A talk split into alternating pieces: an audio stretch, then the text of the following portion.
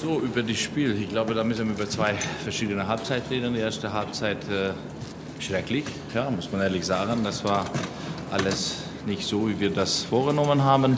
Nicht mal von Positionsspiel, nicht mal von Pressing, nicht mal, also gar nichts. Wir waren unterwegs gewesen, wir haben äh, nichts unter Kontrolle gehabt, haben zu viel Zufallprodukte nur reagiert und wir haben das ganz anderes vorgestellt und dann gehen wir zum Halbzeit rein alle schockiert.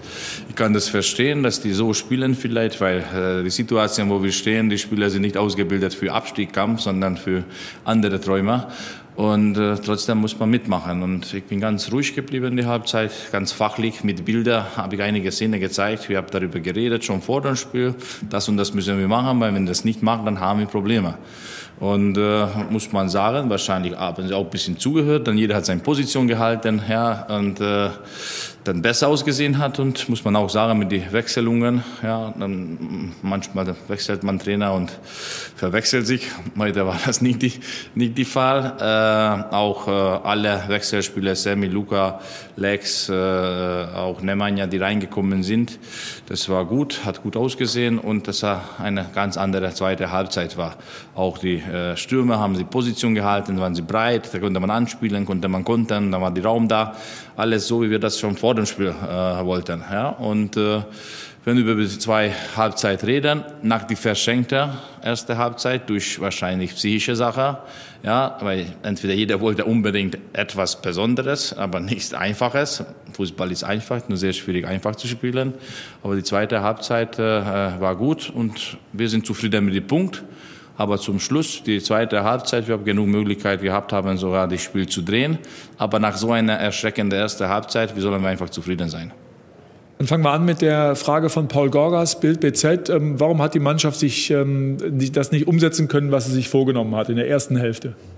Ich glaube, das war von den drei Stürmer äh, entweder übermotiviert oder wollten sie Besonderes machen und egal was man tut, was sagt, äh, die haben nicht die Position gehalten, kreuz und quer haben sie gelaufen und bei Spielaufbau bei jedes Mal die Anspielstation hat gefehlt und das war gut für für Stuttgart. Genau dieser dieser Raum hat unsere Stürmer bewegt haben, was wir nicht wollten. Ja und dann mit also in, in die Pause haben wir Bilder gezeigt durch Aufnahme, richtig fachlich nochmal nochmal noch mal gezeigt, wenn ihr das nicht macht, dann haben wir Probleme und dann mal besser. Und auch mit den Wechselungen, äh, nochmal mit den frischen Spielern, äh, ich glaube, das hat auch gut ausgesehen.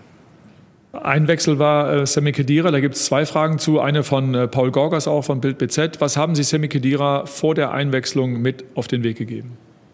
So, bei uns gibt es eine Mannschaftsbesprechung und dann jeder Spieler, auch der erste Spieler, kriegt schon äh, von dem Spielplan mit, wenn der reinkommt, was ist die Aufgabe, was soll er machen. Und Sammy sollte auch zentral jetzt reingekommen und dann habe ich auch einiges umgestellt und er sollte das auch coachen und er weiß das ruhig, Stabilität und Einsatz. Äh, er ist ein Spieler, das sehr äh, erfahren und auch clever und äh, positioniert sich gut. Sehr viele Bälle hat er gefangen, hat gut nach vorne transportiert oder ruhig Stabilität gegeben zu der Mannschaft. Und ich glaube, das ist die Sache, was ich immer erzählt habe. Und ich habe immer gesagt, ich muss diesen Moment finden, wann er kommt, ja, weil diese Patrone kann man irgendwie rausschießen und ich glaube, das war der Moment, ja. Jetzt die Mannschaft hat ihn richtig gebraucht. Jetzt durch durch auch die Respekt und alles, wie das funktioniert hat, ist schön. Und jetzt muss er auch dranbleiben, aber auch die Mannschaft. Weiter geht's mit der Frage von Christina Puck.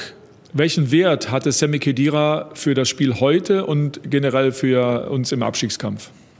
Also erstmal, weil wir sind eine Mannschaft, alle hat äh, sehr großer Wert bei uns. Genauso Luca Netz, ja, wenn Sammy hat gut gespielt, alles gut stabilisiert, aber Luca Netz hat Tor gemacht hat. Also praktisch, äh, genau, jeder hat seine Aufgabe, jeder hat seine Stärke und das muss bei uns äh, äh, mitbringen und dann, dann, dann schaffen wir das, dann schaffen wir das uns zu befreien und, äh, und mit die Sache nicht zu beschäftigen, was, was, was, was äh, auch die, die nächste paar Wochen äh, da ist.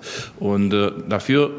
Er kriegt seine Lob, aber ich glaube, das ist normal, was man von ihm erwartet. Und auch von Luca Netz kriegt sein äh, äh, Lob und das ist das auch, was man erwartet, weil er hat auch in Frankfurt, da war, hat er äh, normalerweise sofort äh, getroffen bei der U23 oder U19, aber dort da drüber geschossen hat und heute hat er das geklappt, richtige gute Raum bewegt hat und äh, erstmal, wir sind zufrieden, dass die Jungs nach der Halbzeitanalyse ein ganz anderes Gesicht gezeigt haben. Und das ist die wichtigste, ja, weil dieser Moment, das zu drehen, ja, ich glaube, wenn hätte ich jetzt angefangen zu einen Tafel kaputt zu treten, dann hätte er vier Stück gekriegt. Dann, dann muss man trotzdem so behandeln, die Mannschaft, die Jungs, dass die, dass die, weil die können sie das. Nur die Situation ist momentan so, da gibt Blockade und das muss man lösen. Dann habe ich noch ähm, zwei Fragen bekommen von Steffen Rohr vom Kicker. Die erste, wie viel ist der erste Punkt nach deiner Rückkehr wert? Ja, also ich habe mich vorbereitet äh, für die schlechteste Fall, wenn, mit etwas passiert. Ja, ich bin, ich habe auch Plan B und C und D. Wenn ich hätte jetzt äh, irgendwie äh, Semi erstes Spiel in, in, in reingeschmissen habe und vielleicht verlieren wir, dann verlieren wir wieder, dann hätte ich alle geschrieben, oh, ist zu alt und so und dies und nein, muss man immer die Momente suchen, die Momente nutzen. Und jetzt die Punkt ist schön, hätte nicht da gewesen, Leben geht weiter. Ja, wir sind vorbereitet. Für uns ist wichtig, die letzte Spieltag. Wir müssen uns qualifizieren für die erste Bundesliga. Und für mich äh, äh die erste Besonderes wird, wenn wir erstmal eine Drei haben. Ohne schön, Punkt ist wichtig. Aber nächste Woche oder danach, ja, müssen wir immer wieder punkten. Mal drei, mal eins und so viele Punkte sammeln, damit wir alle zufrieden sind. Abschließende Frage dann nochmal von Steffen Rohr vom Kicker zum Spiel nochmal konkret. Wie ist die Anfälligkeit bei hohen und ruhenden Bällen zu erklären und in den Griff zu bekommen? Die Anfälligkeit bei hohen und ruhenden Bälle, Bällen, ja, die wir haben, ja, dass wir zu viele Gegentore kassieren nach Standards. Also das ist Fakt, auch bei die Flanke, auch bei die Standard, was wir da kassieren, ist nicht in Ordnung. Aber dann ist irgendwann, muss man sagen, das ist auch eigentlich ein bisschen Qualität. Reaktionsschnelligkeit, Robustheit, äh, opfere ich mein Gesicht, vielleicht kriege ich eine Wund und so weiter. Das sind viele Komponenten. Wenn du manchmal Tore kassierst und verlierst die Spiele oder Punkte, dann sagst du, ja, das ist Pech. Aber bei uns, ich glaube, das ist nicht die Pech, das ist die Qualität. Wir versuchen wir das äh, äh, zum Kompensieren und Trainieren und äh, auch äh, Rat zu geben. Aber zum Schluss ja, muss man da sein und muss man köpfen. Ja? Und zum Schluss, Hüb Stevens hat immer zu mir gesagt, hat, ich köpfe nicht, er köpft nicht, ist auch gut, ja? weil dann habe ich meinen Gegner. Aber bei uns zum Schluss köpft die Gegner, dann müssen wir das umstellen. Paul, vielen Dank. Ähm, vielen Dank auch an die Kollegen auf der Medientribüne. Ja, ich hoffe, ähm, ihr habt ein schönes Wochenende noch. Bleibt gesund und wärmt euch auf. Bis dann. Ciao, ciao. So, wir machen weiter mit dem zweiten Teil der Pressekonferenz nach dem Bundesligaspiel zwischen dem VfB und Hertha BSC. Jetzt ist Pellegrino Materazzo an der Reihe und der beginnt mit einem kurzen Statement zum Spiel.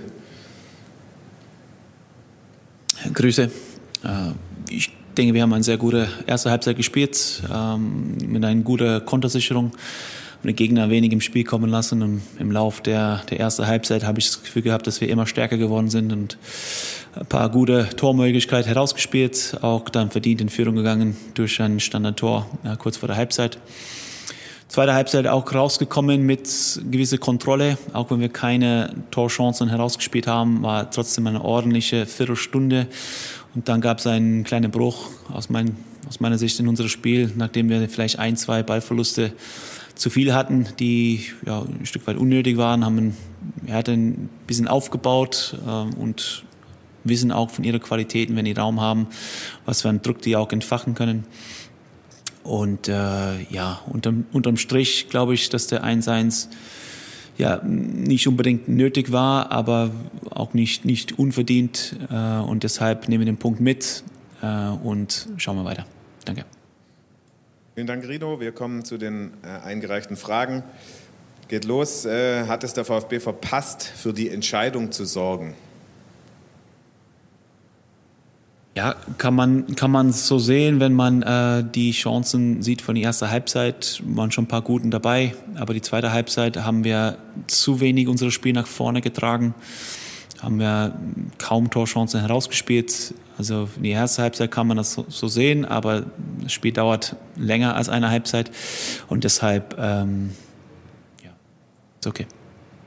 Äh, wie ärgerlich ist der späte Gegentreffer und die damit verlorenen zwei Punkte?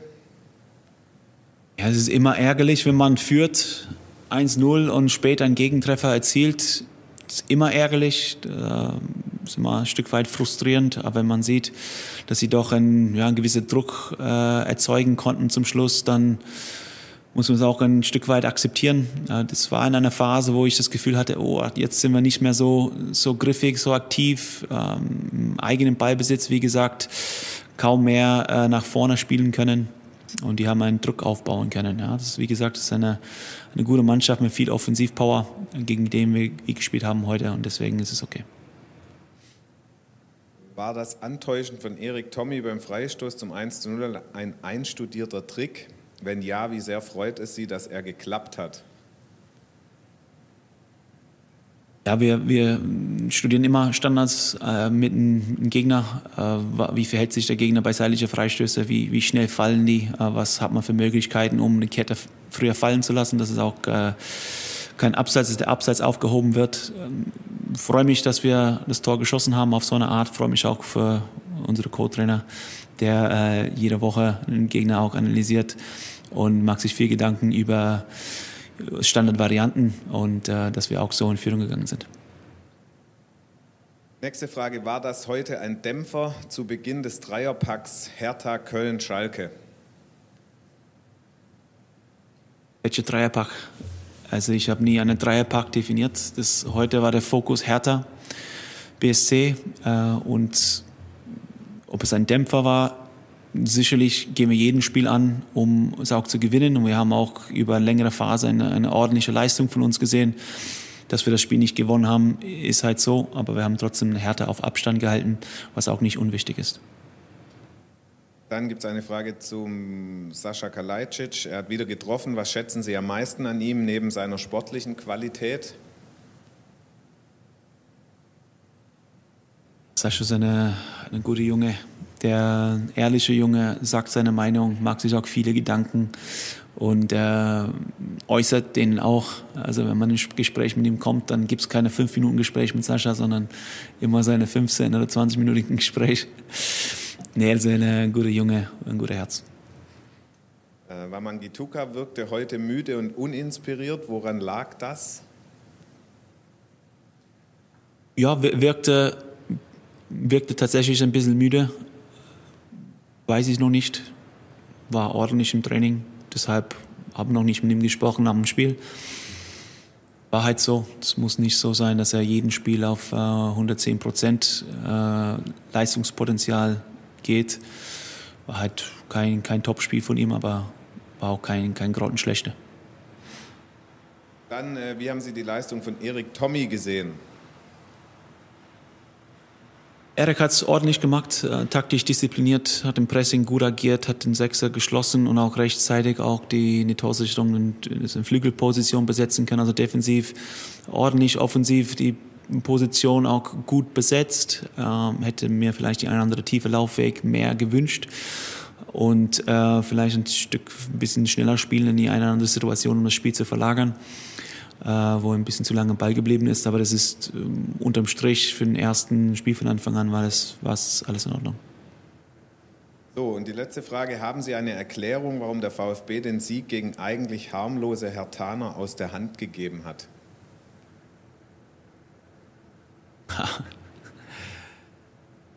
Äh, Hertha wirkte vielleicht harmlos in erster Halbzeit, weil wir eine sehr gute Kontersicherung äh, hatten, eine gute Struktur hinterm Ball, gute Entscheidungen getroffen haben.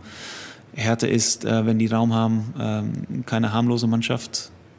Hat man heute gesehen, was für Speed und äh, Qualität am Ball die haben, äh, wenn, die, wenn die Raum haben, äh, um zu agieren. Und ähm, die Erklärung ist, dass die Raum hatten, sich zu entfachen. Wir haben einen anderen Ballverlust gehabt, die unnötig war auch unser Offensivspiel nicht mehr gepflegt, dass die Hertha mehr, mehr Power hatte, um, um ihr Spiel zu pflegen.